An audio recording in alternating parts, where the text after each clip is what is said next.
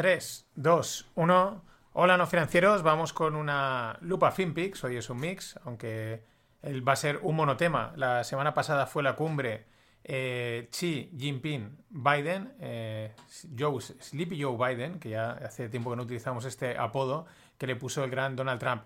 Eh, fue en San Francisco, ya comenté algo la semana pasada, y hoy pues traigo una serie de cortes de los vídeos del discurso de Xi Jinping, porque creo que está lleno de perlitas muy sutiles, siempre tienen detalles, ya es donde está la diferencia, y como no, pues Biden, ¿no? Biden ya hay poco que decir de él, hay poco que que nos sorprenda tanto cuando está centrado como cuando está, no sé si descentrado, cuando dice una de las suyas, que también siempre tiene sus, sus cositas, ¿no? Eh, poco, poco que decir de Biden. Pero bueno, vamos al lío, vamos a ver qué es lo que ha dicho el amigo Xi Jinping. We, the largest developing country, that is China, and the largest developed country, the United States, we must get along with each other. Bueno, aquí dice, dice nosotros, dice el país más grande en desarrollo, o sea, está aún desarrollando, China, dice el país desarrollado más grande, Estados Unidos, tenemos que llevarnos bien. Bueno, eh, la traducción, ahí estamos, ¿no? Yo creo que está diciendo, nosotros estamos, seguimos avanzando, sutilmente dice país desarrollado, ¿no? Es como, yo creo ahí un poquito indirecta de ellos están en tope, nosotros vamos creciendo y, y vamos a cogeros, ¿no? Yo creo que van por ahí bueno, no, es lo de siempre, hay que mirarlo muy finamente, pero me parece. Yo creo que van por ahí los tiros de lo que está diciendo aquí Xi Jinping. Seguimos. China is ready to be a partner and friend of the United States. Bueno, esto sí que me ha encantado, ¿eh? Dice, China está lista para ser un partner y amigo de Estados Unidos. Y entonces dices, bueno, ¿y hasta ahora qué erais?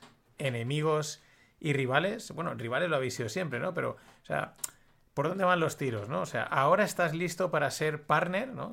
A nivel comercial y amigo. O sea, hasta ahora, o hasta ahora, o en los últimos tiempos, no has sido partner ni amigo. ¿Qué pasa? ¿Que están negociando una paz, una cierta. Eh, bueno, mm, que se calmen las cosas, la tensión que hay entre los dos, porque hay una tensión, por lo menos a nivel económica. Y luego, aparte, eh, nos la va. Una tregua, que no me salía la palabra nos lo va a confirmar con otra de estas frases así indirectas que sueltan, ¿no? Pero dice, estamos listos para ser partners y amigos eh, China con Estados Unidos. Bueno, y hasta ahora, ¿qué erais?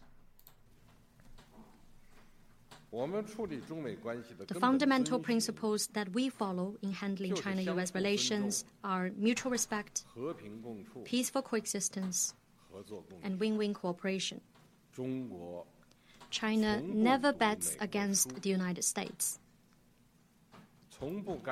and never interferes in its internal affairs. Bueno, este también es muy buena porque dice China never bet against United States, ¿no? China nunca apuesta contra Estados Unidos. Aquí parece que más que dirigirse a Biden se está dirigiendo a Warren Buffett.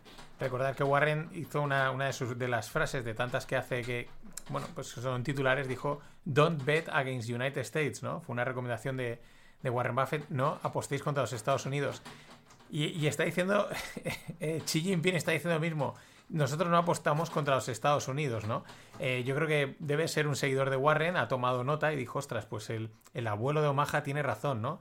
Nosotros no apostamos contra Estados Unidos, o igual está lanzado también un mensaje indirecto a, Warren, ¿no, tío? Yo estoy contigo, ¿eh? O mm, me mola, me mola, ¿no?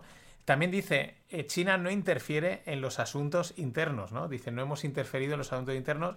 Claro, entonces aquí te pregunta, bueno, entonces, ¿cómo quedamos con los globos? ¿Acordaos aquellos globos que aparecieron por el medio de Estados Unidos, que si venían de China, que si eran espionaje, que nunca sabíamos realmente lo que era, ¿no? O si se les había escapado alguien de allí de Estados Unidos, una cortina de humo. Pero bueno, nosotros quedamos con la narrativa oficial. La narrativa oficial es que esos globos venían de China. Y bueno, que no nos creemos que no interfieran los asuntos internos, igual que Estados Unidos lo hace en China. Vamos, pero bueno, que ellos lo quieren decir y la gente se lo quiere creer, pues perfecto, ¿no? Seguimos. China has no intention to challenge the United States or to unseat it. Instead, we will be glad to see a confident, open, ever growing, and prosperous United States. Likewise, the United States should not bet against China or interfere in China's internal affairs. Bueno, aquí dice, China no tiene la, la intención de retar o quitar el puesto a Estados Unidos. Dice, y de la misma manera, Estados Unidos no debe apostar contra China ni interferir en sus asuntos internos, ¿no? Bueno, esto puede ser una... Oye, en otros... mm, Ellos dicen que están haciendo una cosa que no nos acabamos de creer y le está diciendo a Estados Unidos, vosotros tampoco la hagáis o dejad de hacerla, ¿no? O por lo menos que no se note tanto, porque evidentemente no nos creemos que las dos grandes potencias no se entrometan en los asuntos internos de los otros. Eh, bueno, esto puede ser una descripción de la situación, una sutil amenaza, ¿no? De no os metáis más porque no deberíais de hacerlo. Ahí queda. Whatever stage of development it may reach, China will never pursue hegemony or expansion and will never impose its will on others.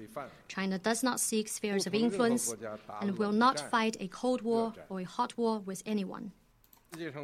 Bueno, eh, aquí eh, cerrando el vídeo dice que sea cual sea el nivel de desarrollo, China nunca perseguirá la hegemonía o la expansión y nunca impondrá su voluntad sobre otros.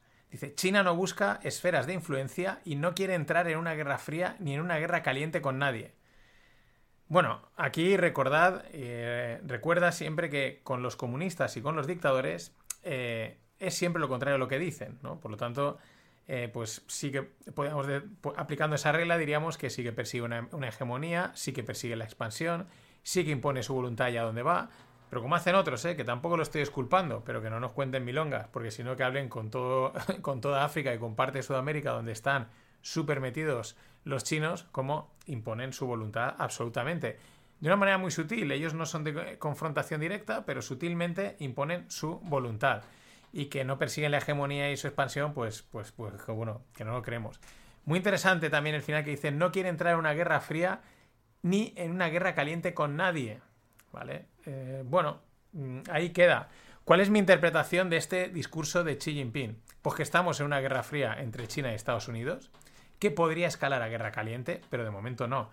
Que eso es difícil, es poco probable, pero está diciendo, ¿no? Mm, Una guerra fría lo sabemos que están, pues por lo que ha pasado en el, en el último año, eh, las prohibiciones entre ambos países, etcétera, ¿no? Y aquí, pues, dice, no queremos entrar en una guerra fría. Pues para mí está diciendo que sí que está en una guerra fría. Quizás por eso dice, oye, queremos ser amigos, queremos ser eh, partners, ¿no? Para, vamos a, descongelar esta situación. También avisa, podría escalar una guerra caliente. Quizás estamos ahí hablando del tema Taiwán, que está siempre de fondo. Eso por un lado. Y eh, por otro lado también, pues que está diciendo para mí Xi Jinping, pues que abiertamente dice, o sea, pide paso, ¿no? Al trono mundial. Dice, oye, nosotros estamos llegando, queremos llegar a ser líderes mundiales y también es verdad que están desplegando todas sus armas económicas y diplomáticas en todo el orbe. Eh, pero que, vamos, que es lo normal. Si eres una gran potencia y quieres aspirar a ser la dominante, pues lo haces. Igual que lo ha hecho Estados Unidos y lo hace también, y lo sigue haciendo y lo seguirá haciendo para contrarrestar a sus rivales. Esto es normal, ¿no? Pero mola porque yo creo que sin decirlo, lo dicen, ¿no? Ya digo yo que creo que este tipo de reuniones o de, encuentros que hacen entre China y Estados Unidos, que nos lo venden pues como muy cordiales, muy afables, todo muy bien, yo creo que en realidad no tienen nada de eso. No digo que vayan a leches, ni que se estén insultándose, ni lanzándose dardos, pero que hay una calma tensa bastante potente. ¿Por qué? Pues porque son conscientes de la rivalidad que hay entre ellos y del, de la amistad que tienen que mantener por temas comerciales, pero también de, de, que, cuidado, ¿no? De, de que este no se me, de que no se me suba a las barbas, ¿no? Tened en cuenta también una cosa, esto lo he dicho muchas veces, a, los chinos, o sea, a los chinos no les gusta el enfrentamiento directo ni el contacto directo y lo rehuyen. Es una cuestión cultural. Eh, y también es cultural, no chino, sino global, de todo el mundo, que para ser el líder, pues no basta con parecerlo, sino que toca demostrarlo. Y esta demostración es tan antigua como el hombre. Es decir, el que gana el combate directo es el nuevo rey.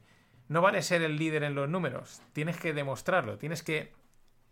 Se tiene, tiene que ser palpable, se tiene que ver, no basta con es que gano porque tengo como en el fútbol gano la posesión, no, no, mete tres goles y gana tu rival. Y esto es exactamente lo mismo. Estados Unidos lo ha hecho, a su manera, pero lo ha hecho, ha demostrado ser la potencia en todos los aspectos, en todos los aspectos, y los combates directos los ha ganado. Pero bueno, ahí está, ahí están, chinos y eh, americanos. Y ahora vamos con nuestro amigo Biden, que es espectacular, ¿no? Voy a poneros el audio y ahora lo traduzco. Yes. And Mr. President, after today, would you still refer to President Xi as a dictator? This is a term uh, that we used earlier this year. Well, look, he is. I mean, he's a dictator in the sense that he, he is a guy who runs a country that is uh, a communist country that's based on a form of government totally different than ours. Anyway, we move. Ahí tenéis a Biden. ¿Qué le están preguntando? Que no se oye muy allá, ¿no? Le preguntan, eh, señor presidente Biden, ¿seguirá usted refiriéndose al presidente Xi como dictador? Y Biden dice, look, he is, ¿no? Dice, mira, lo es.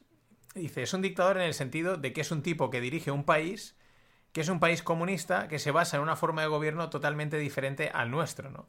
La verdad, no rehuye, tampoco no se anda con, con tonterías Biden y dice, pues sí, es un dictador, ¿no? Eh, como siempre, ¿no? Biden a su, cuando, a su rollo y cuando le vuelven a preguntar, pues el tío, como veis en el vídeo, coge, se gira y se pira, ¿no? Absolutamente.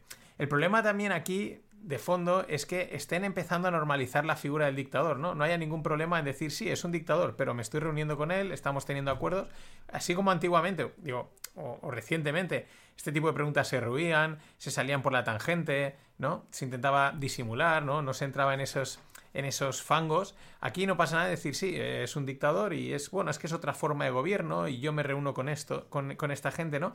De alguna manera normalizar la figura del dictador, suavizar la connotación tan negativa que tiene eh, la palabra dictador.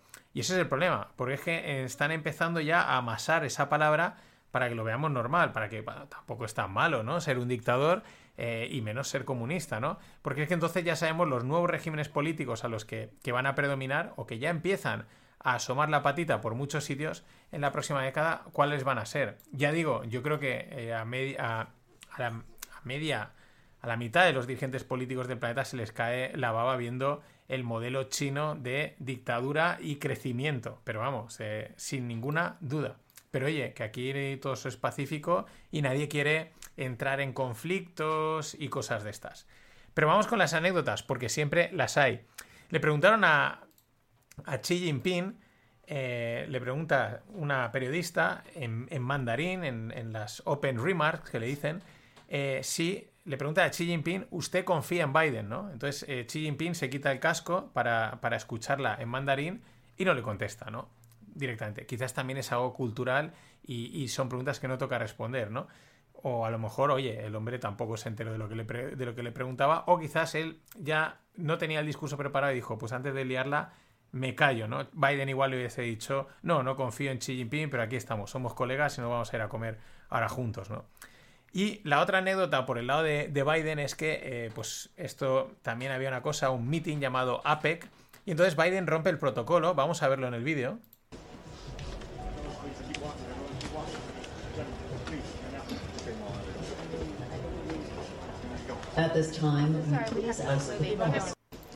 O sea, está en una mesa redonda, Biden se levanta y va a saludar a Xi Jinping. No solo rompe el, protocolo del, momento, sino también el protocolo chino. ¿Por qué? Porque le, pone la mano en el hombro, eh, Xi Jinping se levanta, Biden le da la mano, enseguida se levantan los dos o tres diplomáticos que, que van con Xi Jinping, como diciendo, hostia, pero ¿qué está pasando aquí, no?